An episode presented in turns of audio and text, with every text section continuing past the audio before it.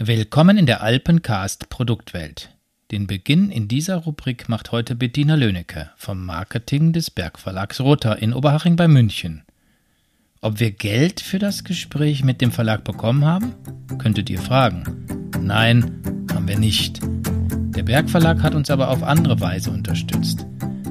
Er hat den Alpencast in seinen Medien erwähnt. Das hilft uns bekannter zu werden und das ist uns sehr viel wert. Also, lasst euch informieren. Alpencast, ein Alpenvereins-Podcast. Der Podcast rund um die weite Welt der Berge. Herausgegeben von der Sektion Siegburg des Deutschen Alpenvereins. Liebe Bettina, erst einmal Hallo und herzlichen Glückwunsch nachträglich zum 100. Nicht du bist 100 Jahre alt geworden, sondern der Bergverlag Rother ist es, der 100 Jahre alt geworden ist. Genau.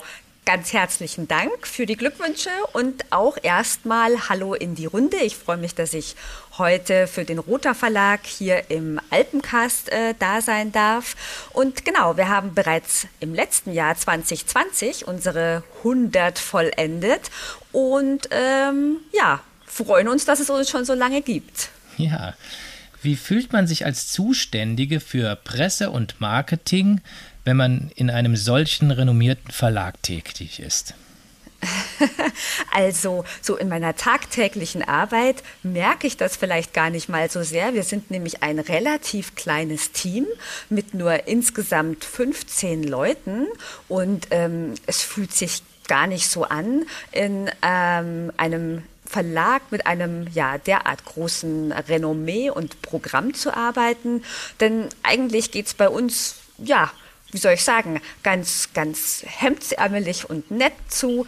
Und ähm, wir sind uns aber bewusst, dass wir äh, tatsächlich ähm, ja, der Marktführer für Wanderführer äh, in Deutschland sind. Das hätte man jetzt gar nicht erwartet, dass ihr nur 15 Leute in dem Verlag seid. Man denkt immer, wow, roter Weltverlag, führend in den Wanderführern, da müssen jetzt Dutzende, Hunderte von Menschen beschäftigt sein, dass ihr das mit nur 15 stemmt, Hut ab. Also das hätte ich nicht erwartet. Ich muss natürlich gleich dazu sagen, wir sind 15 Leute hier im Verlag. Da sind natürlich nicht die vielen Autoren eingezählt und davon haben wir tatsächlich also knapp 300, 400. Ich könnte es gerade gar nicht ganz auswendig sagen, aber da sind natürlich einige beschäftigt. Aber die sind nicht angestellt, sondern die sind freiberuflich und mit viel Spaß unterwegs. Das kann ich mir lebhaft vorstellen. Viele von uns als Alpenvereinsmitgliedern oder eigentlich kann man ja sagen, so ziemlich alle dieser 1,3 Millionen Bergsportler kennen eure rote Reihe. Manche ja sogar sehr, sehr gut. Gibt es noch mehr im Programm des Roter Verlages neben der roten Reihe? Selbstverständlich. Die rote Reihe, das muss ich gleich sagen, die ist natürlich sozusagen unser Rückgrat und auch ähm, allein wegen der roten Farbe natürlich ähm, die bekannte Reihe für Roter. Ähm, angefangen haben wir aber äh, mit völlig anderen Büchern. Also gerade wenn ich jetzt nochmal in die Anfänge des Verlags zurückgehe, damals waren das mehr ähm, Erlebnisbeschreibungen, mhm. Tourenberichte von Bergsteigern, Bergsteigern. Es kamen dann irgendwann schon auch äh, Führer dazu, ab den 50er Jahren dann auch die bekannte Alpenvereinsführerreihe, mhm. die sicher auch dem ein oder anderen Alpenvereinsmitglied noch sehr geläufig sein dürfte.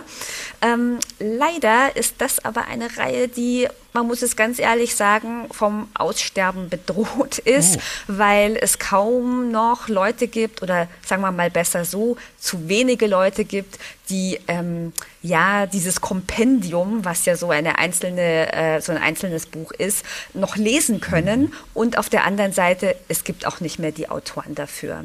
Aber die Wanderführer, die sozusagen Auswahlführer sind, das hat sich wirklich sehr etabliert. Mhm. Und die rote Reihe, das ist ja nun so ein bisschen, wie soll ich sagen, die Basisreihe. Da finden sich Touren für jeden drin, von kurz bis lang, je nach Gebiet auch anspruchsvoll natürlich. Also hier im Alpenraum, das sind auch Bergtouren drin.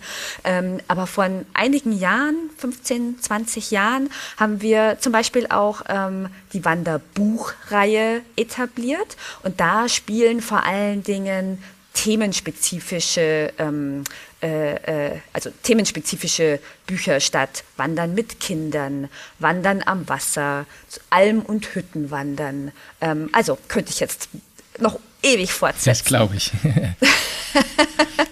Ach, und nicht zu vergessen natürlich noch ähm, unsere Wintertitel.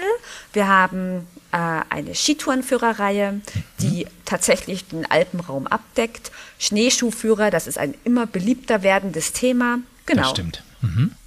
Also ich glaube, ich werde jetzt, äh, wenn wir hier das Interview aufgenommen haben, einfach mal heute Nachmittag versuchen, mich nochmal zu orientieren. Leider haben wir jetzt in Zeiten von Corona das Problem, dass viele Geschäfte ja äh, entweder ganz geschlossen sind oder dass man da nur mit Voranmeldung reinkommt. Sonst würde ich direkt ja. in einen großen Buchladen fahren und würde mir auch nochmal diese ganzen Dinge genauer anschauen, die du gerade beschrieben hast. Also das klingt, klingt sehr, sehr verlockend.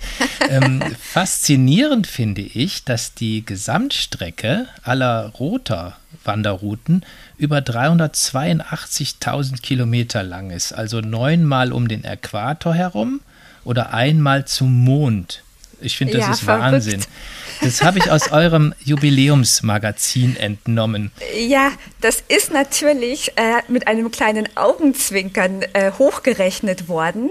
Mhm. Ähm, wir haben jetzt nicht jeden Kilometer nachgemessen, aber es ist eine Hochrechnung, die dürfte tatsächlich ungefähr so hinkommen. Das ist echt super. Wie viele Wanderführer speisen denn letztlich jetzt diese 382.000 Kilometer? Ähm, dass man eben auf diese Zahl gekommen ist? Also unser Gesamtprogramm umfasst über 700 lieferbare Bücher. Das sind jetzt auch ähm, Lehrschriften dabei und so mhm. weiter. Mhm. Aber unser, ja, das, das meiste sind ja wirklich ähm, Wanderführer. Und unsere bekannte rote Reihe, die wird noch im Laufe dieses Frühsommers die 400 knacken.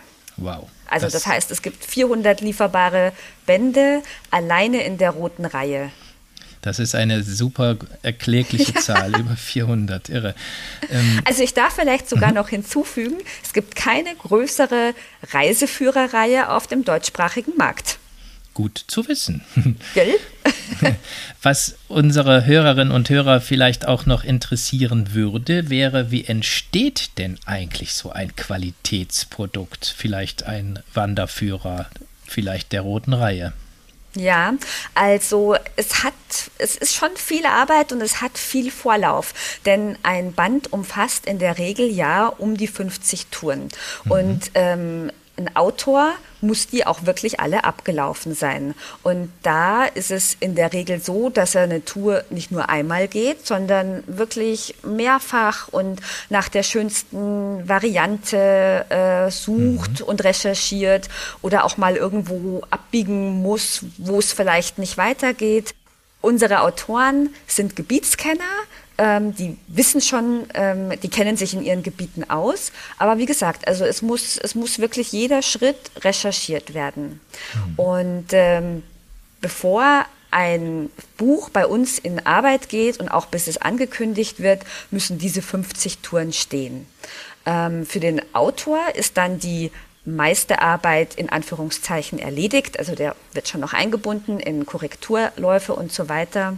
Und äh, dann geht's eben hier im Haus an die Bearbeitung. Es müssen Karten erstellt werden und die Höhenprofile. Mhm. Es muss ins Buch gesetzt werden. Ähm, auch sprachlich muss der letzte Feinschliff verpasst werden. Also man kann sagen, bis ein Buch angekündigt wird und dann auch wirklich erscheint, also wenn es hier nochmal durchs Haus gegangen ist, vergehen locker nochmal sechs Monate. Wow, das kann ich mir vorstellen, was da eine Arbeit ähm, reingesteckt werden muss. Und dann gibt es viele, die dann eben sagen, oh, das Buch, das kostet aber, das ist aber preislich manchmal sagen auch Leute, es ist sehr teuer, kann ich mir das leisten? Aber wenn man jetzt mal sieht, was da wirklich auch für einen Aufwand zu betreiben ist, dann sind doch eigentlich die Kosten ähm, mehr als überschaubar. Was muss man rechnen für ungefähr im Durchschnitt? Was kostet so ein ähm, Wanderführer im Markt? Ja, also unsere Wanderführer haben so einen Durchschnittspreis von zwischen 14,90 und 16,90. Wenn es mal wirklich exotische Ziele sind, ich denke da jetzt an Ecuador oder Patagonien, dann kostet der Band auch mal 19,90. Mhm. Aber da sind natürlich auch die Aufwendungen im Vorfeld deutlich größer. Und ähm, also Unsere Selection-Reihe, die vielleicht auch noch erwähnenswert ist, die ist nämlich großformatig. Das sind Bücher, die sich so ein bisschen mehr zum Schmökern anbieten. Man wird sie keinesfalls in den Rucksack packen, dazu sind sie zu schwer. Ähm, und das sind ja, ich nenne sie jetzt mal Auswahlführer der besonderen Klasse, weil auch zum Beispiel unsere Hochtouren oder ja einfach besondere Bergtouren darin vorgestellt werden. Und da liegt die Preisspanne so zwischen 20 und 30 Euro.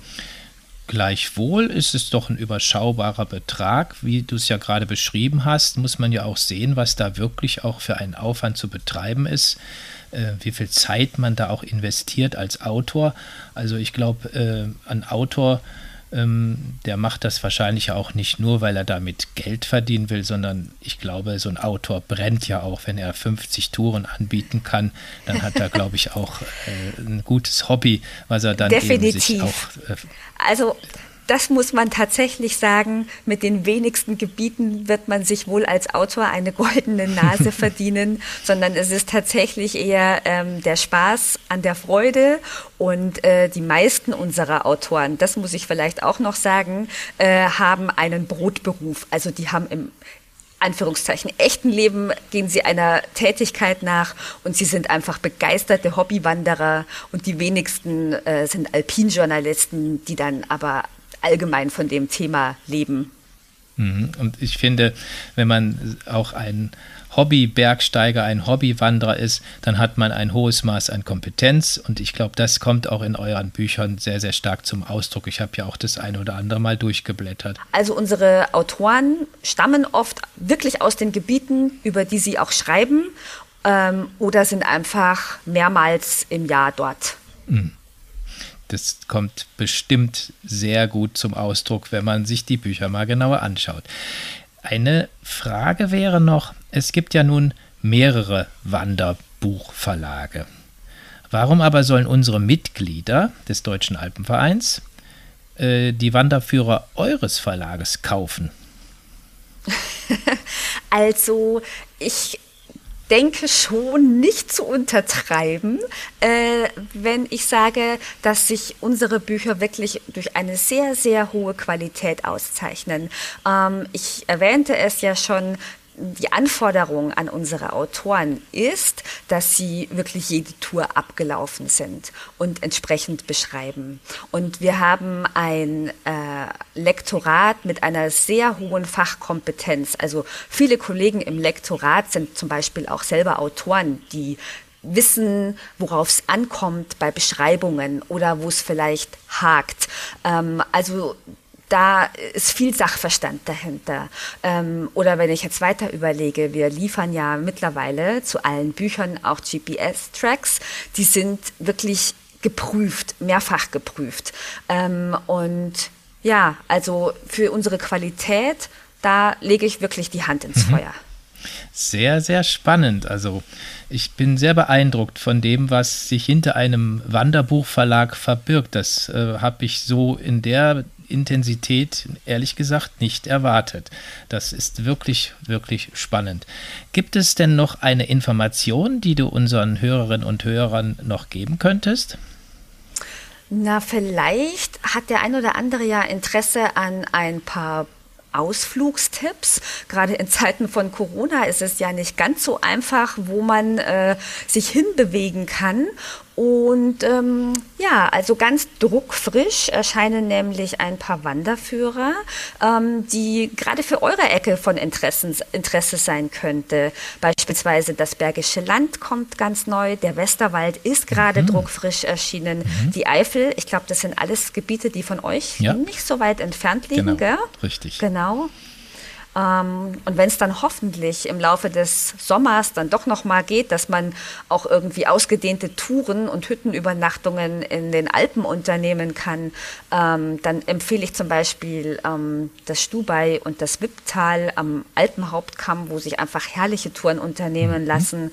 Ähm, vielleicht sogar der Meraner Höhenweg, eine schöne Mehrtagestour ähm, überhalb von Meran. Ja, sehr, sehr gut. Ja, prima. Ganz, ganz herzlichen Dank, liebe Bettina, dass du uns so einen intensiven und interessanten Einblick in die Arbeit eures Verlages ge gegeben hast. Also das fand ich äh, sehr, sehr spannend und interessant. Und ich würde mich ja, freuen, wenn wir irgendwann nochmal die Gelegenheit haben, vielleicht zu einem speziellen Thema nochmal ins Gespräch zu kommen, hier bei uns im Altencast. Vielen, vielen Dank.